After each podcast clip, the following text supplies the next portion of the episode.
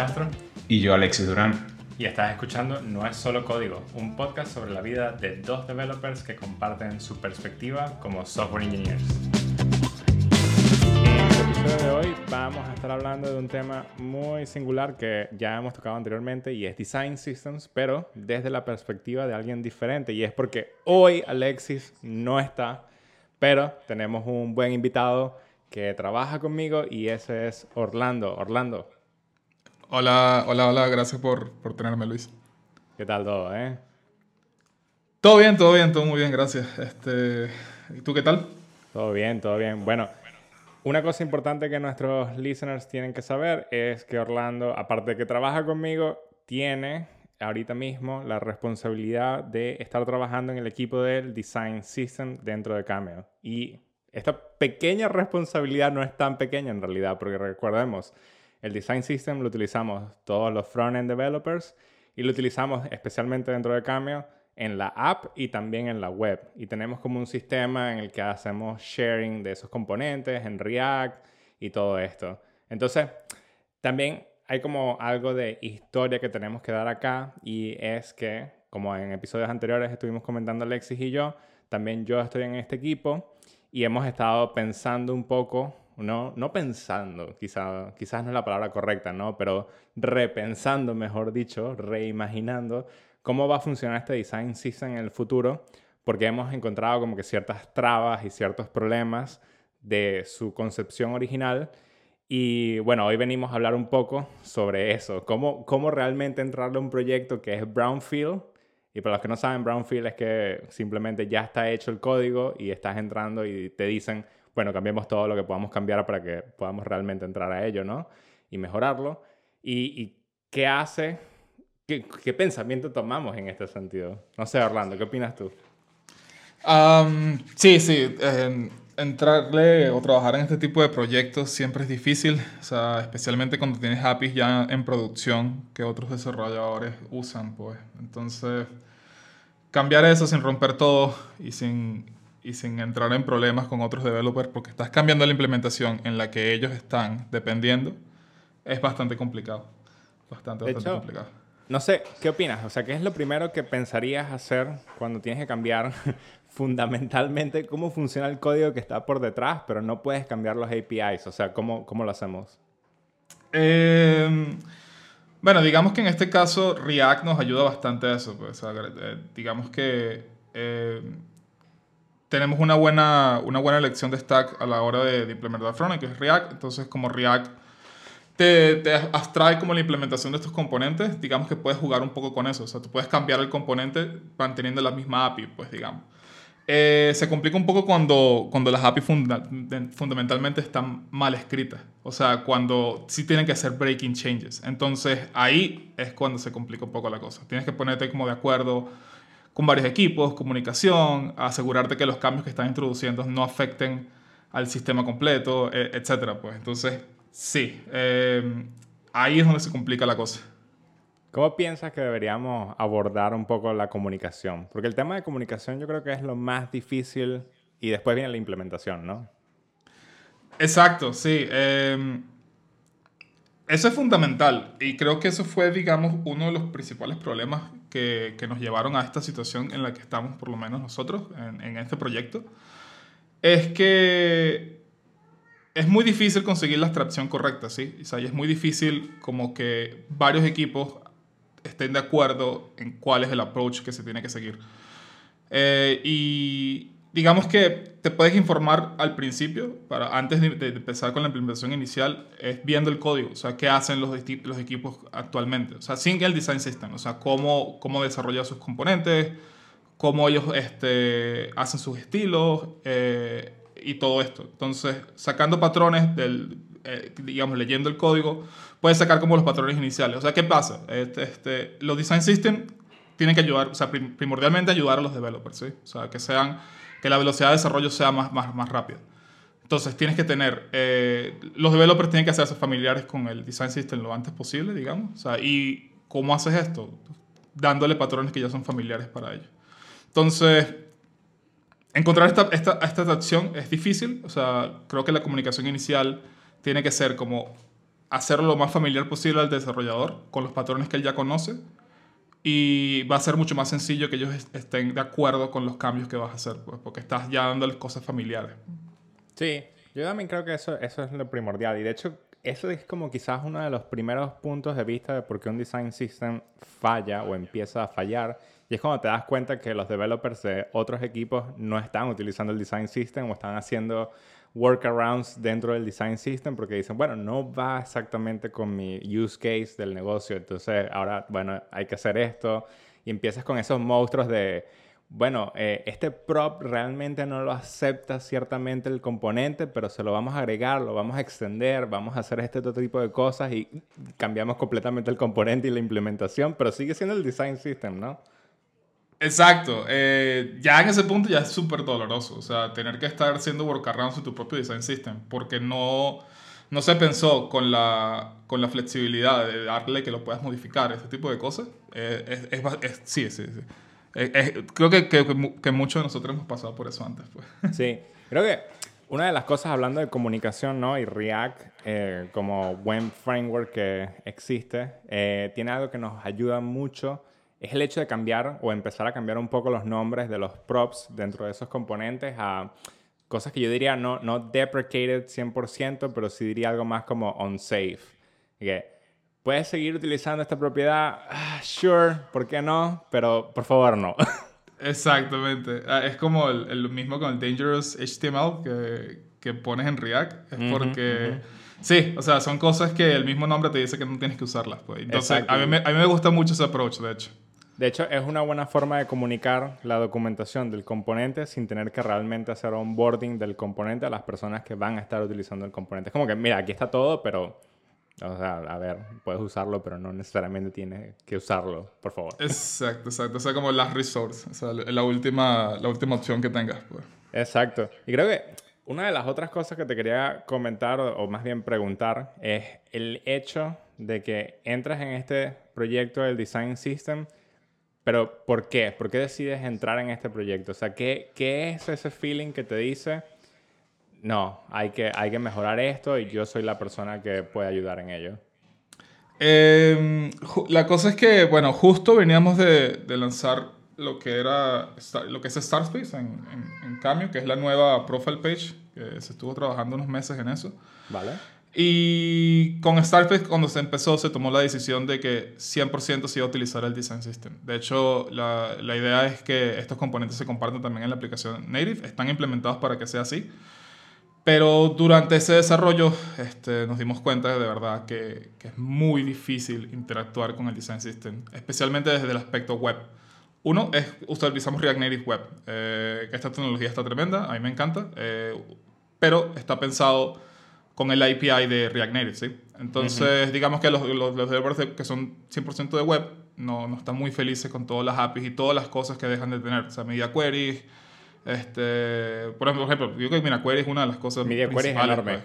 Sí, no, o sea, ya con eso, o sea, imagínate, haz responsive design, o sea, lo puedes hacer, pues, o sea, con, con, con props de, con React Responsive o todo este, este toolset de, de hacer mimic de media queries, pero, pero sí, es, complicado, es complicado, sí. O sea, entonces, vamos, eh, creo que, que, que, el, que, el, empujar, digamos, todas estas abstracciones y nuevos conceptos eh, desde un principio eh, hace que que, que la adopción sea mucho más difícil por los equipos. O sea, no es como que tienes que usarlo, entonces, pues, digamos, le faltan todas las APIs, le faltan todas las, cosas que tiene que tener, entonces empieza con los workarounds y todo este rollo, entonces no es ideal. Eh, durante el proyecto la velocidad de desarrollo fue, se, se, impactó muchísimo, o sea, de verdad estamos desarrollando muy lento cosas que deberían ser sencillas. O sea, uno ve un componente o en HTML y CSS simplemente lo sacas rapidísimo. O sea, que, que, que, te cueste, que te cueste hacer eso con un design system no tiene sentido. un design system debería eh, ayudar con la velocidad de desarrollo. O sea, que, que, tú no tengas que estar pensando ni siquiera qué componente tienes que hacer, simplemente agarrarlo, utilizar su API y listo. Pues, porque ya alguien, ya alguien se dedicó, ya puso el trabajo, porque vamos, hacer componentes buenos, que, se, que, que, estén, que sean accesibles, que, que se puedan manejar con el teclado, que tengan que, que se puedan leer con voiceover, que, que con, con, con, todo, o sea, que tengan que tener todo, es difícil, es complicado. Difícil, sí. Cubrir todos los, los, casos de uso y los edge cases y todo esto es difícil. Entonces, eh, para no repetir el trabajo, digamos que los design systems están perfectos también. Pero, pero sí, o sea, detectamos que la velocidad de desarrollo est estaba siendo... Eh, en, menos que ideal. O sea, sí, o sea, menos que ideal, exactamente. Entonces, sí, decidimos que de verdad, o sea, después del proyecto, el proyecto se shipió en, en tiempo y todo, pero con todo este aprendizaje, con todos estos dolores que tuvimos en el proyecto, dijimos, o sea, ya tenemos como una buena base y documentada de problemas que tiene el diseño sin limitaciones que o sea, tom, tom, tomé la decisión, bueno, hablé contigo inmediatamente, o sea, tenemos que arreglar esto, esto no puede ser posible que, que los equipos estén sufriendo a la hora de utilizar esto y, y simplemente no se puede, o sea, no podemos parar el, el, el desarrollo, digamos, de, de, features, de productos a diario por dedicar más tiempo en esto, porque ya se dedicó bastante tiempo. Entonces, hay que solucionarlo, hay que solucionarlo mientras se construyen nuevas cosas. Pues. Y totalmente, y creo que eso mencionas un punto que me parece súper importante, que es el hecho de la concepción del design system, por lo menos dentro de nuestra empresa, ¿no? Siempre hemos sido bastante hacia la aplicación y la aplicación siempre ha sido como que nuestra prioridad de cierta forma, pero la web también es nuestra prioridad. Eh, y es como, desde el punto de vista de negocio, es curioso porque tenemos muchos usuarios en la web y tenemos muchos usuarios en la aplicación, pero son usuarios totalmente diferentes. Entonces, el habernos enfocado completamente en hacer el design system para una de las dos plataformas y utilizar un intermediario para la otra plataforma, pues al final lo que ha hecho es un poco de backfiring hacia nosotros mismos. No tanto hacia el usuario, porque el usuario realmente no es que tiene una experiencia mm, negativa ni nada por el estilo. Correcto. Pero nuestra, de, nuestro developer experience no es el ideal para nosotros y por eso hemos sentido que hemos estado más lentos de lo que deberíamos estar. Y totalmente cierto, o sea, al final, como tú dices, ¿no? un design system debería ayudar al developer. El usuario al final va a tener la experiencia lo mejor posible que podamos hacer. Pero el hecho de que nosotros seamos los que estamos sufriendo es como, oh, ok, hay que, pensar, hay que repensar esto. Sí, totalmente, hay que repensarlo. Este, uno de los puntos que, que tocaste ahorita, que, uh -huh. que me gustó, es que cómo, o sea, lo que veníamos hablando de, de cómo sientes el, el, que te está afectando el design system, pues. Eh, además de, de, la velocidad de desarrollo, ¿qué otra cosa tú piensas que, que, que sería como que un indicador que, que, algo está mal, pues? Totalmente. Creo que la moral del equipo y la forma en la que las personas dentro de la empresa tienen la percepción del sistema en general es lo que te dice eh, cuál es el mayor indicativo de que las cosas están o no están fun funcionando. Y cuando hablo de moral del equipo me refiero a las dos caras de la moneda. O sea, tienes las personas dentro del diseño y las personas dentro del área de ingeniería o el área de programación. Eh, de hecho, considero que los design systems siempre tienen que venir primero de la persona que está diseñando y ellos tener un mismo lenguaje eh, que puedan expresar y, y, sea el lenguaje que se traduce hacia el código para que las personas que estén en el, en el, ambiente de ingeniería pues puedan hablar el mismo lenguaje que los diseñadores y siempre estemos en el mismo nivel. Eh, una de las cosas que noto es que no estamos en ese mismo nivel en este momento. Las personas sí. de diseño lo tienen totalmente claro, están conscientes de cómo están haciendo las cosas, pero luego llegamos nosotros y nos dicen, no, bueno, este componente que vamos a hacer, voy a dar un ejemplo, ¿no? Eh, lo llamamos Stack Navigator y de repente tú dices, no, pero eso es un modal con, eh, no sé, un NASPAR. Y, y, es como, ok, no estamos hablando de lo mismo. Ah, bueno, yo pensé que estabas diciendo otra cosa. Y ya ahí eso es un dilema, porque estamos redesarrollando componentes que quizás ya tenemos o estamos desarrollando componentes de una manera en que no es la más óptima porque no estamos cubriendo todos los use cases que ellos están pensando. Entonces, lo primero que hay que solucionar es el nivel de comunicación y luego viene como que ese nivel de moral, ¿no? O sea, qué tanto realmente nos gusta utilizarlo, cómo lo estamos utilizando y cuando pensamos utilizar algo o hacer algo nuevo, cuál es el primer pensamiento que nos viene a la mente. Uh, vamos a utilizar el design system porque ya tiene estas cosas hechas o no, es que es muy difícil si lo hacemos con eso. y si hacemos, y si lo hacemos como un experimento, A-B testing, y entonces, bueno, si es exitoso, después lo traducimos al design system porque hay que meterse con eso y, uff, no, eh, tarda mucho tiempo, entonces mejor hagámoslo así.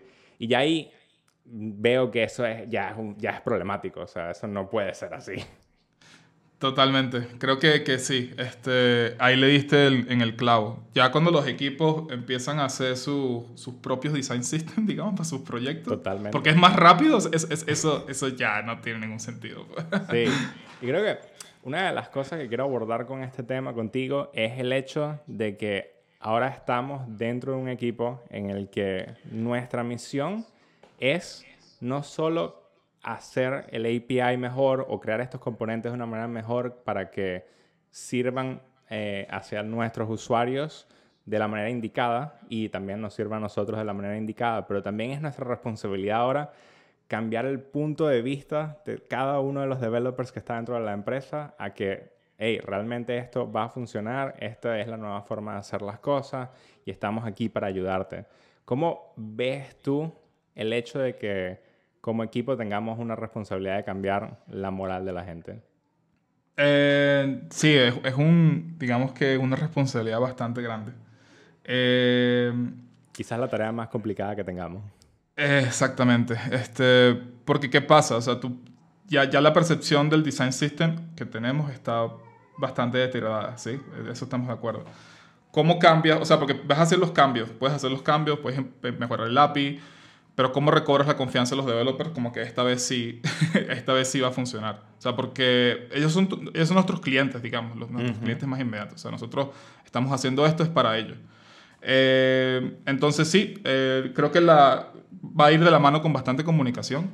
Hacer, eh, cuando hagamos los fixes o hagamos los releases los nuevos, de los nuevos APIs, hacer bulla. O sea, digamos que la gente se entere.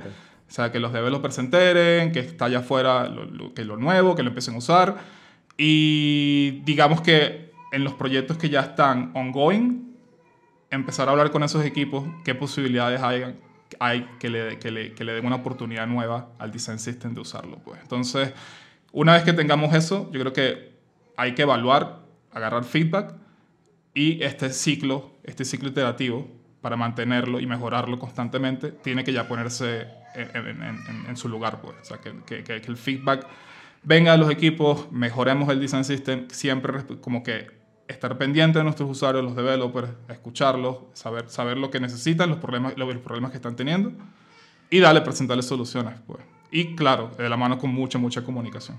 Sí, creo que de hecho es algo que mencionaste ya, pero lo voy a poner con otras palabras, ¿no? Y es el hecho de que las personas que desarrollan el design system son un equipo de plataforma dentro de la empresa. O sea, como tú dices, los clientes son los developers.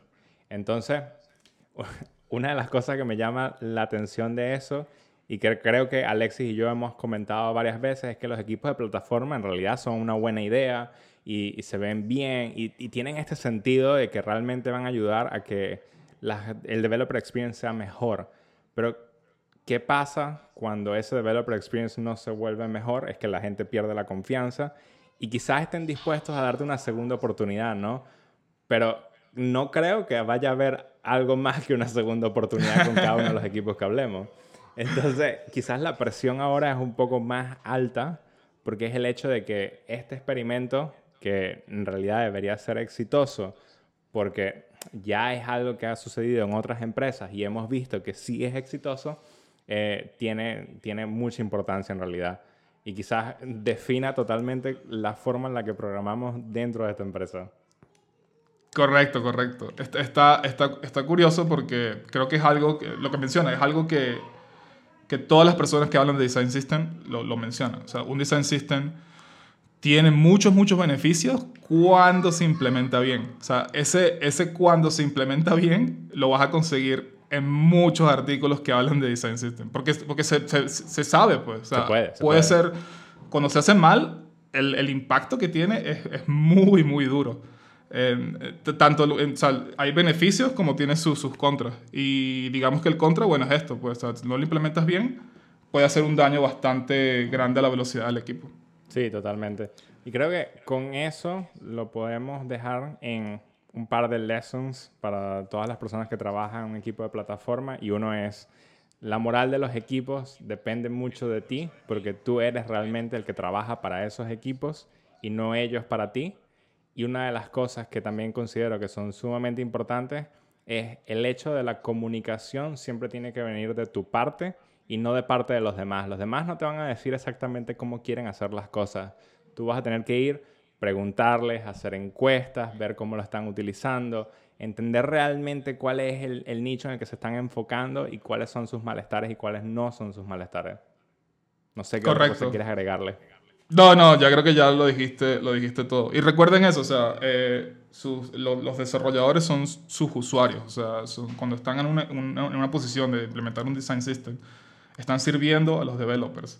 Entonces, tal cual como hacemos en producto, que tienes que comunicarte con el usuario, que tienes que hacer encuestas, que todo lo que mencionaste, se tiene que hacer con los desarrolladores también, pues. O sea, porque un equipo feliz, digamos, un equipo productivo, este, digamos que, que, que cambia totalmente a la empresa, pues. Uf, totalmente, me encanta, me encanta ese último como tagline. Y bueno, como saben todos, nos pueden ver o nos pueden escuchar. No nos pueden ver, Dios mío. Próximamente nos pueden ver. No soy tan bueno como Alexis con esto de, la despedida, ¿eh? Pero bueno, nos pueden seguir escuchando todas las semanas. Eh, arroba no es solo código. Mi username en Twitter es arroba castrolem. Y Orlando, ¿cuándo es el tuyo en Twitter? Eh, Eat Code Travel, eh, como comer, comer, codear y, viajar. Pues qué buen nombre ese. Me recuerda un poco al libro. Nos vemos.